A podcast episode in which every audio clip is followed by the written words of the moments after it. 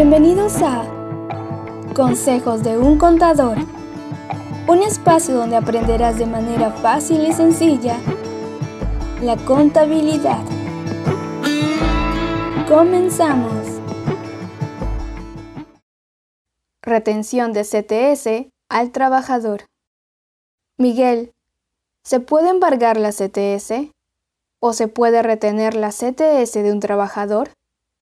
Pues claro que sí, es más, se puede retener los beneficios sociales de un trabajador. Aunque suene un poco cruel, la normativa laboral ha previsto tres supuestos de retención de beneficios laborales. Retención de beneficios sociales. Cuando hablamos de beneficios sociales que se pagan en una liquidación, debemos mencionar tres conceptos. Vacaciones truncas, gratificación trunca, CTS. De estos tres conceptos, solo la normativa que regula la CTS menciona la posibilidad de retener o embargar dicho concepto. Retención de CTS por alimentos.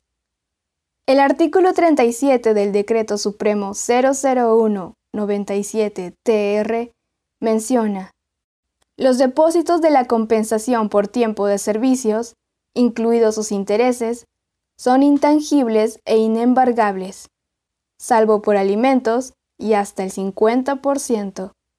Requisito. Resolución de retención por alimentos en contra del trabajador emitido por un juzgado de familia.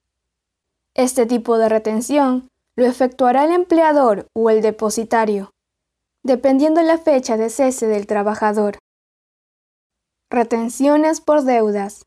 Autorización. El artículo 47 del Decreto Supremo 001-97-TR menciona las cantidades que adeuden los trabajadores a sus empleadores al cese. Requisito. Acuerdo de préstamo con el trabajador, donde se menciona la opción de retención de CTS u otro beneficio. En otras palabras, se busca la autorización del trabajador. En este caso, la empresa deberá detallar en la liquidación de beneficios laborales el monto de retención. Retención por falta grave. El artículo 51 del Decreto Supremo 001-97-TR menciona Si el trabajador es despedido por comisión de falta grave que haya originado perjuicio económico al empleador, éste deberá notificar al depositario para que la compensación por tiempo de servicios y sus intereses quede retenida por el monto que corresponde en custodia por el depositario a las resultas del juicio que promueva el empleador. Requisito. Inicio de la demanda por daños y perjuicios al trabajador. El empleador deberá notificar al depositario del suceso, presentando la copia de la presentación de la demanda. Como podemos observar, el Decreto Supremo número 001-97-TR menciona tres supuestos en los cuales la empresa o tercero puede retener el importe total o parcial de la CTS. Conclusión.